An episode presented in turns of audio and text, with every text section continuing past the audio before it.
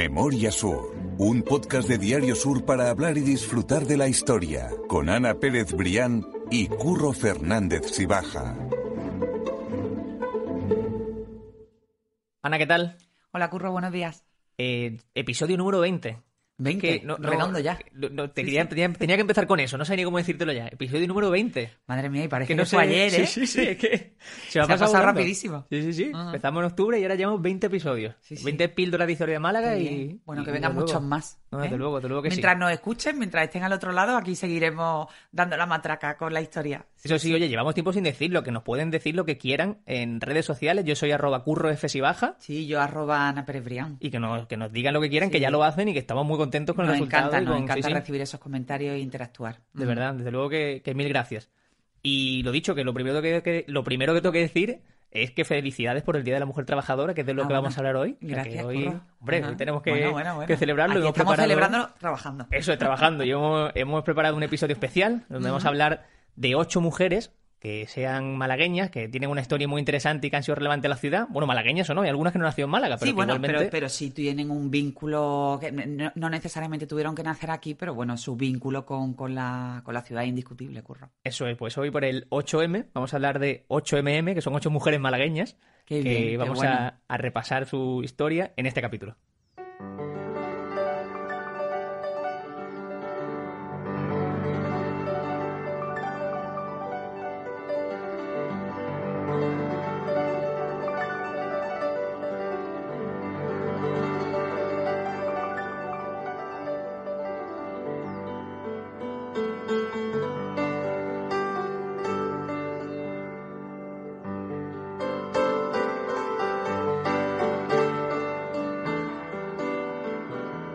Me he inventado lo del 8MM. Yo creo que te, espero No, que no, te pero está bien, está bien el eslogan. Ocho Sí, sí, sí. mujeres malagueñas por el 8M. Hombre, Fantástico. está genial.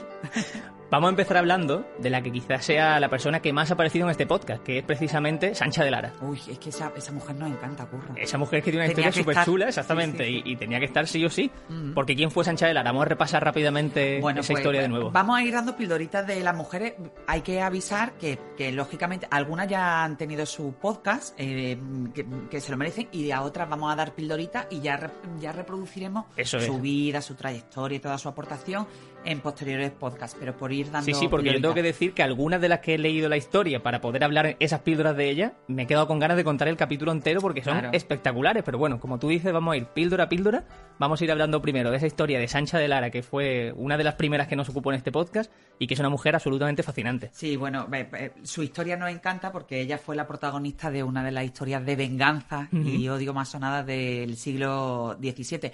Bueno, por, por resumir, y la gente también puede ir a su podcast, que creo que fue el segundo o el tercero. Segundo, ¿no? tercero, sí, fue de los primeros. Fue de los primeros porque nos encanta esa historia. Bueno, pues ella era una aristócrata que vivía en el Palacio de las Siete Cabezas, que estaba en la plaza de, de la Constitución, de- perdón, de la Constitución, no del Obispo.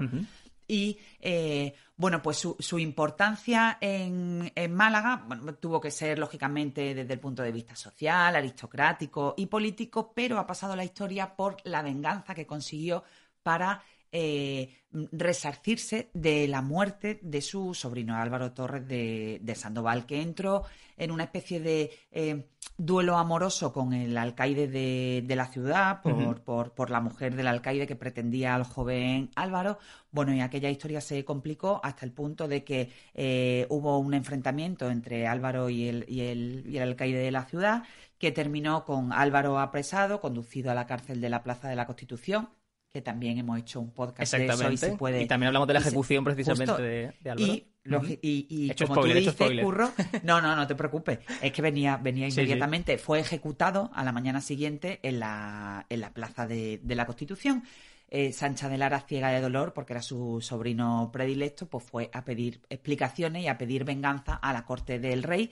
Se le permitió esa, esa venganza y bueno, y, y se determinó eh, que eh, tenían que ser ajusticiados todas esas personas que habían participado en el, en el juicio sumarísimo y en, el, y en la muerte de, de Álvaro, ¿no? Entonces, bueno, de ahí viene la leyenda del Palacio de las Siete Cabezas, porque literalmente, eh, aunque, aunque sí que es cierto que después hubo un aviso desde, desde la, la Corte de. Madrid para que se parara esa ejecución, ya era demasiado tarde, cuando vino ese aviso ya se le había cortado la cabeza al alcaide, al, que participó en la ejecución, al, director de la cárcel, es decir, a, esos siete, perdón, a esas seis personas que habían participado en la muerte de Álvaro. ¿Por qué viene el nombre de la, del Palacio de las Siete Cabezas? Porque cuenta la leyenda que eh, eh, Sancha de Lara llegó a clavar, yo eso quizás lo veo un poco gore, pero bueno, es lo que cuenta la leyenda de Málaga. Esas seis cabezas en, en, picas a la entrada de su palacio y la séptima simbólicamente la, la cabeza de su sobrino, ¿no? Entonces ahí quedó consumada esa, esa gran venganza de Sancha de Lara que tuvo que ser una mujer de armas tomadas. No, no, desde luego, para, para no cruzarse con ella. mejor dicho. Más de verdad. Lo que sí tenemos que, recordar, lo que quiero recordar de cada mujer de la que vamos a hablar en este podcast, es de la huella que queda de ella en Málaga. En este caso, Sancha de Lara tiene una calle con su nombre, al igual que Álvaro Torres Sandoval. Esa, esa es la, primera boca calle que, que nos encontramos justo al, al empezar por ascender eh, por la calle Lario, la primera boca calle a la, a la derecha. Y cerca de allí también, por, por el entorno, está una calle dedicada a su sobrino. la calle Torre de Sandoval. Eso es, eso es lo que queda de, de esa mujer de Sancha de Lara en Málaga. Así que ahora vamos a, repasar a otra mujer que también tiene un legado en Málaga y una historia muy chula que quizás sea bastante desconocido, o por lo menos por mi parte lo era. Y es el caso de Teresa Aspiazu, que es la primera concejala de Málaga, pero además de eso es mucho más. Pues efectivamente, Curro, aunque se pueda pensar que la, paulatina llegada de mujeres eh, a la política es más reciente, está más vinculada con la llegada de la democracia, al menos fue así en el caso del Ayuntamiento de Málaga con la incorporación de dos mujeres a las primeras corporaciones, bueno, pues ya en los años 20, de, en la década de los 20 de este siglo, del siglo XX, ya había una mujer que fue la primera, Teresa Aspiazu y Paul, que fue la primera concejala del Ayuntamiento de Málaga. Se incorporó con 62 años a la corporación municipal en el año 1924 y bueno, y estuvo durante eh, seis años en política y además coincidió con cuatro alcaldes. Ella llegó por petición expresa de don José Galvez Ginachero y, bueno, la verdad es que su legado en esos, en esos años fue, fue importante porque fue reivindicativo. Mm, como dice Araceli González, que fue la que escribió su, su biografía, que también fue ella eh, precisamente concejala del Ayuntamiento de Málaga, desde una posición de feminismo moderado, eh, que era la de, la de aquellos años, pero mm, desde un punto eh, muy reivindicativo. Ahí tuvo mucho que ver Curro. Bueno, hay que decir que Teresa Aspiazu nació en Cádiz. Eso te iba a decir, pero que es una de esas mujeres toda su que, vida, que son de corazón malagueño, vaya vinculada toda su vida a Málaga. Ahí tuvo, en su, en su aportación, tuvo muchísimo que ver su, su labor y su profesión de, profesora. Ella llegó a ser directora de la, de la Escuela de, Maestras Normales de Málaga, que tenía muchísimo prestigio en la época y bueno, llegó a la política en esa eh, trayectoria eh, casi a la inversa de lo que se hace hoy, ¿no ocurre? O sea, hoy empiezas por la política y de ahí vas creciendo, bueno, pero hubo una época felizmente donde ese camino era casi a la inversa. Tú eh, aportabas desde la, desde la parte privada o pública, pero bueno, hacías tu carrera y ya en un determinado momento de madurez profesional ibas a la política a poner todo ese conocimiento y toda esa experiencia al servicio de, la ciudad. Eso fue lo que ocurrió en el caso de Teresa Aspiazu y la verdad es que su legado en el Ayuntamiento de Málaga fue muy importante en la reivindicación de los derechos de las clases más desfavorecidas por la educación, de la necesidad de una educación también eh, específica para niños que tenían algún tipo de discapacidad. Eso es. De hecho, puso, eh, consiguió poner en marcha una escuela que se llamaba para ciegos, sordos y anormales. Hoy ese término sería mm, mm, mm, sí, sí, eh, inapropiado completamente. Pero bueno, pero, era, era el, el, término que se utilizaba en la época y que, y que bueno y que sirvió mucho. La verdad es que su legado eh, fue muy importante en la, en la historia de Málaga. ¿no? Sí, y una figura también relacionada con el feminismo, como tú dices, porque fue una pionera en el acceso a la educación de desfavorecidos, pero también en esa, en esa época eh, una parte de desfavorecida eran las mujeres que, no, que tenían pocos recursos y que no accedían a la educación. O sea, que en ese sentido. la verdad es que tuvo. Y, y, después también desde el punto de vista político, ella formó parte de un debate muy intenso que se, que se produjo cuando dos mujeres quisieron optar a unas oposiciones que se convocaron en el ayuntamiento. Se abrió un debate sobre, mm, bueno, sobre la negativa de sus compañeros de corporación a a, aceptarlas, a, que concurrieran ¿no? en, la igual, en igualdad de condiciones con, con los varones y, ella consiguió convencerlos de que, de que bueno, de que mm, había que, que, abrir, que, no era, que no era ni siquiera darles por el hecho de, ser mujer, sino por lo menos permitirles que, que, compitieran en igualdad de condiciones, ¿no? Hoy lo que queda en el callejero de ella es una calle con su nombre que es perpendicular a Avenida Sor Teresa Prat y Calle Pacífico. Una calle pequeñita, peatonal y... Y perpendicular a una calle que se llama Calle de Amalia Heredia. Bueno, es que de la que vamos a hablar. al, final todo en el callejero también está muy muy No, no, pero es de verdad porque no, sabía que lo sabías tú porque yo estuve mirándolo en el, en el mapa y, cuando me puse a mirar dónde estaba exactamente digo, pues está la a 50 está cerca del Parque del Oeste. Tal cual. Eh, cerca de la Avenida Sor Teresa Prat, que fue otra gran mujer, ¿no? De la que hoy quizás no vamos a hablar, pero sí, hablaremos en podcast en podcast eh, eh, posteriores por su aportación también desde esa parte del centro cívico, de que fue unos la gota de leche, pero sí, eh, justo fíjate lo que, lo que lo que no pudo reunir la historia lo reúne el callejero. Está la calle de Teresa Aspiazu y una perpendicular en la calle de Amalia. Eso, eso es tal cual. Es que me sorprendió mucho cuando lo vi porque no tenía ni idea y digo, madre mía, parece que, estaba hecho conciencia. Mm.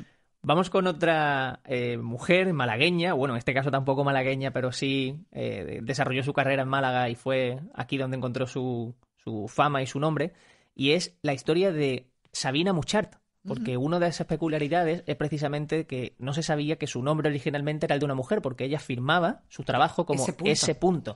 Y es una historia muy chula, la verdad. Sí, de hecho, mira, en la Plaza de la Constitución, cualquiera que tenga en la retina imágenes antiguas de, de mm, durante más o menos en finales del siglo XIX, primeras décadas del, del XX, hay en la Plaza de la Constitución, en eh, justo...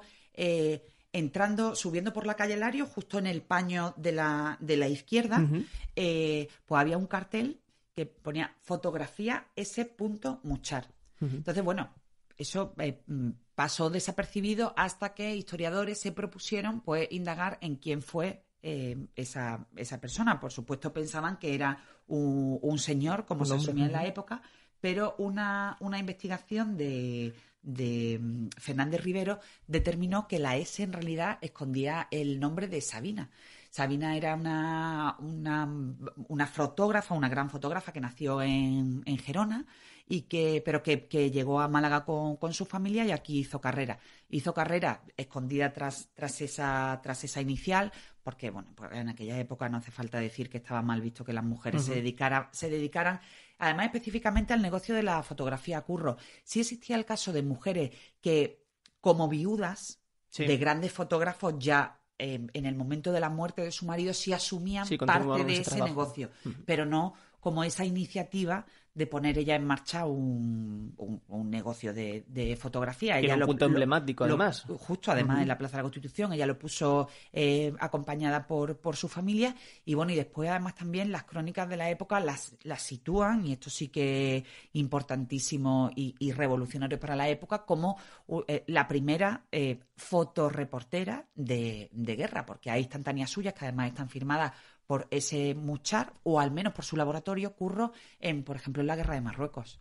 Entonces, bueno, pues hay que imaginar en aquella época, ¿no? Porque estamos hablando de que nació en 1820 en Gerona y falleció en Málaga en 1929, esos finales del siglo XIX, pues que una mujer se adentrará en, en, un frente de guerra, claro. y en ese, para empezar en ese mundo hostil del negocio de la, pues, de la imagen, de la fotografía y, un poco de, del negocio, ¿no? Propiamente dicho. Y para seguir en que, que se adentrara en, un, en el frente. No, no, es una historia muy chula, muy interesante y muy desconocida, además, seguro. Yo estoy convencido de que no mucha gente y además yo creo, yo creo que, que, por ejemplo, así como en el caso de, de Teresa Espiazu y de Sancha de Lara, yo creo que Sabina Muchar no tiene calle en Málaga y sí que necesitaría ese, ese guiño. Mm, ahora que se está moviendo mucho el tema del callejero y de la reivindicación de, de determinadas figuras, eh, sí que sí que podíamos hacerle ese guiño a Sabina Muchar porque, porque fue una mujer muy, muy importante en la historia local. Eso te lo iba a decir, que lo estaba viendo y precisamente no tiene ninguna mm. calle con su nombre, ninguna plaza, ninguna zona de Málaga concreta y desde luego puede ser una opción muy, muy interesante. Sí, sí. La verdad es que sí. Damos, yo creo que en Málaga, las calles están bien puestas, pero que a veces damos nombres así un poco amplios y ambiguos y que no tampoco nos conectan con nada. hay nuevas hay nuevas zonas. sí, deberíamos reivindicarlo. Pues sí. Bueno, no lo nuestro por el tema de, de, lo cerrado y del ombliguismo, pero sí, pero sí que es cierto que hay grandes personajes de la historia local que quizás no son muy conocidos, pero que sí merecen primero ese conocimiento y segundo, ese hueco en el, en el callejero. Bueno, desde luego, desde luego que sí. Em, el siguiente, la siguiente persona de la que vamos a hablar es Anita Delgado, que también hablamos en el último capítulo precisamente relacionado con los cafés de Málaga. Y Anita Delgado fue literalmente una princesa india, pero que nació en Málaga. Sí, sí. Es una Fue historia- gran- eh, la Maharani de Capurtala, que Maharani Eso es. eh, quiere decir gran reina. Eso sí, es, la sí, historia sí. de Anita Delgado, una historia fascinante. Hablábamos precisamente la semana pasada, Curro, en la historia de las cafeterías, que ella comenzó ayudando a su padre en el café de La Castaña. Eh, su padre fue un empresario que, que ya comentamos que fue muy afectado por, por la plaga de la filosera, que se vio obligado a abrir en, en su café un- una especie de negocio paralelo de juegos de azar. El hecho es que la familia terminó en Madrid. Allí Anita conoció al Marajá de Capurtala y se, se casó con él. Se casó con 18 años. Bueno, en aquella época era lo Sí, era normal. más hoy- pero hoy vaya. 18 años es una, una niña. Se casó por el rito Sikh. Primero se casaron por los civiles en París y posteriormente ya se casaron por el rito en, en, en la India. Aquello generó, pues imagínate, en la época un gran escándalo, porque además también Anita, lógicamente, tuvo que renunciar ¿no? a, su, a su fe A para su fe, poder, para poder eh, casarse con, con, con el, el Marajá. Ella había nacido en, en febrero de 1890 en Málaga y murió con 72 años en, en Madrid. Y la verdad es que tuvo una vida fascinante. Bueno, tuvo Al final un poco eh, eh, eh, en el ocaso, ¿no? Marcada por el ocaso, porque además a ella también le afectó muchísimo la muerte de su, de su esposo, pero bueno, tiene una vida fascinante que ha sido además objeto de películas, de novelas. Ahora me viene a la cabeza una de Javier Moro, que ha escrito muchísimo sobre ella, y, y bueno, una, una gran mujer, ¿no? No es para menos. Hay una historia muy chula de Anita Delgado que la dejamos en el capítulo de los Condes de Buenavista, Sí, pero que no vamos a contar porque es que nos estamos yendo de tiempo muchísimo. no, y se al final es, es normal, es que esto nos pasa, que nos escuchen, enrollamos. Que escuchen el podcast de los Condes de Buenavista, que mm, hacemos ahí un guiño de un regalo que le hizo Anita. Delgada, de- Delgado a la Virgen de la Victoria y que la verdad es que la historia es preciosa. Eso es, solo tienen que bajar la pantalla y van a ver ese capítulo enlazado directamente y, y les va a interesar seguro muchísimo. Hoy nos vamos a colar un poco. Hoy no vamos a colar, pero bueno, nunca ¿Eh? está de más tampoco. No tenemos tiempo, pero tampoco es que nos vamos a aburrir aquí a la gente. Pero bueno, seguro que, que lo van a disfrutar, igual que van a disfrutar ahora la historia de Pepita Durán, Ah, que bueno. es a una mujer absolutamente impresionante y que simplificando su vida mucho, mucho, mucho, fue una bailadora gitana inconmensurable. Sí, sí, una bailadora gitana que, que puso Europa literalmente a sus pies. O sea, una estrella, sí, de nivel, eh, como puede ser ahora una actriz, Sí, sí. eh, no sé, Penélope Cruz, por decir Sí, o sea, bueno, conocida absolutamente en toda hecho- Europa. De hecho, eh, vamos a ver, puede que sea una, una curiosidad un poco frívola, pero de hecho los, los, los pantalones con los que Pepita Durán bailaba se han quedado en el, en el idioma, en, en las latitudes de, de- de una parte de Europa como por los, la zona los- de- los- en República Checa, Hosen, exactamente, los Pepita justo, que eran los, los, los pantalones que ella utilizaba y, y, y el... Y el Ay, el, Esa tela los de cuadros, ¿no? cuadraditos, Eso, sí, justo los cuadros, cuadraditos que, que ella utilizaba se llamaban los, los, los pepitos, ¿no? Esa, ese estampado de, de casi de bichí blanco Sí, y negro. como una disposición de ajedrez, ¿no? Para que lo entienda el que nos esté justo- escuchando. Y su rostro justo eh, también aparecía, por ejemplo, en las cajas de cerilla. Es decir, fue una que- mujer sí, absolutamente eh. espectacular que nació en el barrio del Perchel, de familia muy humilde, eh, gitana, y que, y que eso, y que consiguió con su arte primero conquistar Madrid y después conquistar toda, toda, toda Europa. Desde luego, también tuvo además una nieta que estuvo, eh, tuvo un- una relación sentimental con Virginia Woolf, que es una mujer justo. también absolutamente emblema del feminismo internacional Sí, sí, sí. y una historia Y que espectacular. fueron objeto de, de- de una novela de Virginia Woolf y de una película. Exactamente, de la novela Orlando, y que ese artículo sobre la historia de, de Pepita Durán la vamos a dejar también en las notas del podcast, y que de verdad es una mujer interesante, que nació en el Perchel, que también tengo muchas ganas de hablar del Perchel, de esa sí. historia. Volveremos, sí, claro. Desde que luego, y que, es que es que tengo muchas ganas de abordar ese podcast, el de Pepita Durán, porque creo que lo merece. Sí, la verdad es que sí, porque además tuvo una historia también con, con hijos ilegítimos, con, con, eh, con- con litigio en la corte por la herencia del marido con el que no se llegó a casar, pero bueno, Sí, sí. de todo eso hablaremos. Es sí. impresionante, muy, muy interesante. Casi una vida de sálvame. si Total, no, total, pero bueno, pero así- sea, la vida estrictamente personal no, sí que bueno, fue. pero tenemos, tenemos que tratarlo igualmente. Sí, sí.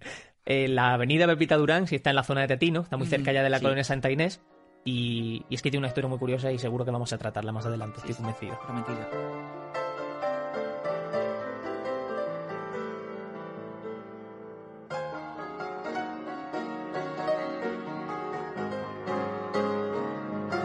Vamos a hablar de Amalia Heredia, que ya hablamos también, también hicimos un capítulo sobre Amalia Heredia, otra gran mujer que fue protagonista de, un podcast. Y bueno, por situarla un poco en el mapa rápidamente, Amalia Heredia, entre otras muchas cosas, fue la hija de Manuel Agustín Heredia. Justo, y de Isabel Livermore Salas. Exactamente. Mm. Fue uno de los, de los hijos que tuvieron y, y, bueno, fue una de esas mujeres que por eso le dedicamos también uno de los primeros podcasts, ¿no? Porque fue una de esas mujeres que consiguió romper ese techo no solo de cristal, del que hoy probablemente se hablará mucho con motivo del 8 de marzo, sino de hormigón, ¿no? O sea, ella consiguió realmente pues, pues dejar su, su legado y su impronta en Málaga pues con una intensa vida que tocó lo artístico con el Museo Loringiano, eh, tocó lo cultural, tocó lo, benéfico, lo político incluso, porque en su finca de la Concepción pues hacían auténticos eh, parlamentos paralelos en, la, en la, vida de, política de, de, la época, ya era de, sello conservador y, la verdad es que marcó mucho eh, la vida política y social de la época acompañada por su marido, Jorge Lorin, que también supo ver ese potencial en, en su mujer y que, y que también como equipo, ¿no? Como, como pareja en más o menos igualdad, porque bueno, también hay que tener en cuenta que estamos hablando de una época que no tiene nada que ver con la de hoy, también eh, eh, mm, manifestaron su compromiso de también educar a hijas e hijos en, en igualdad de condiciones, ¿no? Y que al menos la hija estudiaran. Sí, Amalia y su marido Jorge Lorin residían en el Jardín de la Concepción y fueron quienes primero, primero residieron en la Alameda. Exactamente. Que también hemos hablado de eso, pero posteriormente se adquirieron la finca de la Concepción, bueno, y ellos lo convirtieron en un vergel eso es, pusieron la semilla, fascinante. Mejor dicho. justo del que, del que hoy disfrutamos, ¿no? Sí, sí, desde luego. Es una historia también muy interesante que ya hablamos de ella en un podcast. Dejaremos también el, el podcast enlazado para que lo oigan y seguro que les guste. Y como tú decías, la calle que está eh, perpendicular a la, de Teresa que está muy cerquita, uh 50 metros, diría yo, 100 metros, y está allí por la zona de calle Pacífico, Avenida Sorpresa Prat. Así que yo, yo propondría, eh, eh, sé que hay una iniciativa en este sentido, pero no estaría mal en determinadas placas de calles poner pequeñas explicaciones de, De, quiénes son esas personas, porque por ejemplo hablamos de la avenida Pepita Durán mm, y, y yo creo que muy pocas personas saben quién fue y, cuál fue la importancia determinante de Pepita Durán. No se pueden llegar a imaginar que es que fue una mujer que puso a los teatros de media Europa a sus pies, literalmente. No, no, yo te digo, por ejemplo, en mi caso, un, familiar mío cercano tiene un negocio en la avenida Pepita Durán y, por eso yo sabía. No, no, o sea, claro, yo sabía quién era por eso, porque está el negocio. Si no, yo no tengo ni idea de quién es Pepita Durán. Ni que hay una avenida que se llama Pepita Durán. Ni mucho menos. O sea, que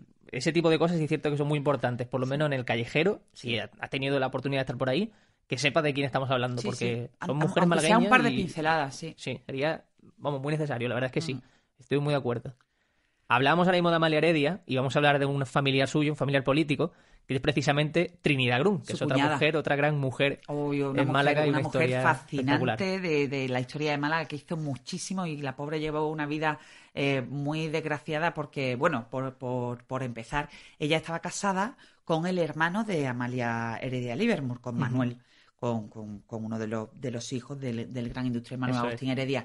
Eh, bueno, aquella, aquel tiempo de felicidad le duró poco a Trinidad Grum porque, bueno, además de, unas desgracias que fueron sobrevenidas de pérdida de hijos y de, y de, y de otras vicisitudes también que eran normales, normales habituales de la, de la época, ¿no? Bebés que al nacer pues no son viables y, y, y mueren.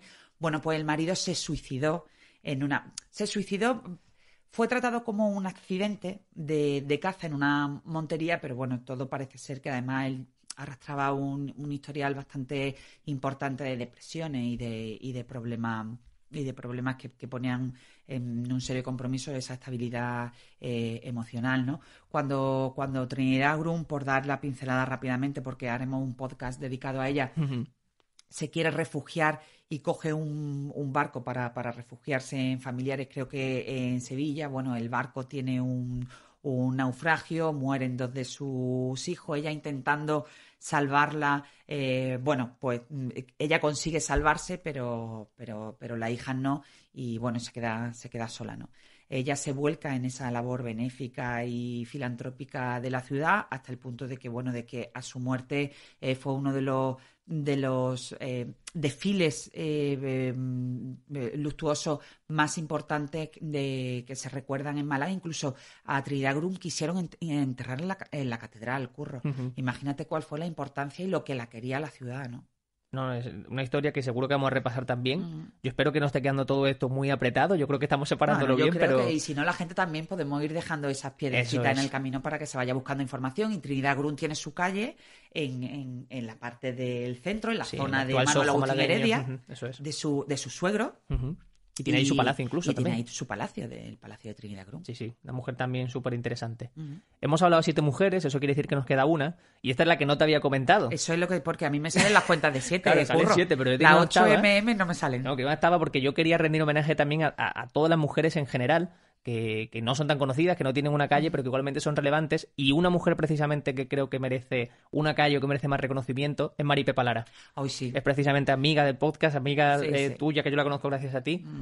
Y que es ese- esa mujer que quizás sea más desconocida, pero que ha sido archivera municipal, es licenciada en Filología Hispánica, doctora en Historia y Sí. muchísimas cosas más que me Historia seguro. viva de la ciudad, afortunadamente todavía la tenemos entre nosotros y además, pues bueno, con, con- con- con una visión absolutamente nítida Sí. eh, de, de- de- de lo que ha sido la historia de la ciudad, siempre dispuesta, ya se jubiló hace años, pero ella sigue escribiendo, sigue participando, eh, pues eso, cuando nosotros la llamamos, sigue eh, escribiendo artículos de investigación, libros, cada vez que se le requiera, a lo mejor para que escriba un artículo Sí, sí. en los periódicos de la ciudad, siempre, siempre está dispuesta y de verdad que que esperemos que, no sé, que este tipo de iniciativas de los podcasts que, que, mm, va gustando la historia de la ciudad, porque bueno, porque también se cuenta de otra manera y tal, pues que nos haga eh, no reconciliarnos, porque no hay ningún motivo para, para, el, para, para ese olvido, pero sí poner en valor jo, a la gente que, que, que realmente ha hecho un montón por el rescate Sí, eh, ya no solo por la promoción, sino por el rescate físico de, de mucha de nuestra historia, Curro. Y, y indudablemente Maripepa Lara es una de ellas. Aquí hemos podido escuchar a Maripepa en el capítulo que hicimos sobre el balneario. Sobre el Hemos balneario, escuchado también el capítulo sobre de la Malagueta, Exactamente. sí, sí. Y simplemente quería poner a ella como emblema Sí, o como sí. estandarte de todas sí. esas mujeres más desconocidas, igualmente trabajadoras. Eso y, es. pero absolutamente fundamental para, para poner los pilares bueno, de la Málaga que tenemos hoy, de la que esperemos que, que tengamos mañana, ¿no? Pues que, que quede claro que en Málaga hay muchas mujeres con historias y muchas historias femeninas que son interesantes contar y que seguramente eh, muchas de las que hemos tratado hoy la- le dedicaremos un podcast exclusivo porque lo merece. Y así que espero que, que ese guiño haya quedado para quien esté escuchando esto, que le guste y que sepa que en Málaga hay mucha historia femenina y que merece la pena contarla. Además, de verdad, Curro. Pues Ana, mil gracias y quedamos citados para la semana que viene para seguir contando historias. Perfecto. A ti siempre, Curro. Un placer. Memoria Sur es un podcast de Diario Sur. Escucha un nuevo episodio cada semana en iVoox, Spotify, Apple Podcast y consulta las referencias de este episodio en diariosur.es.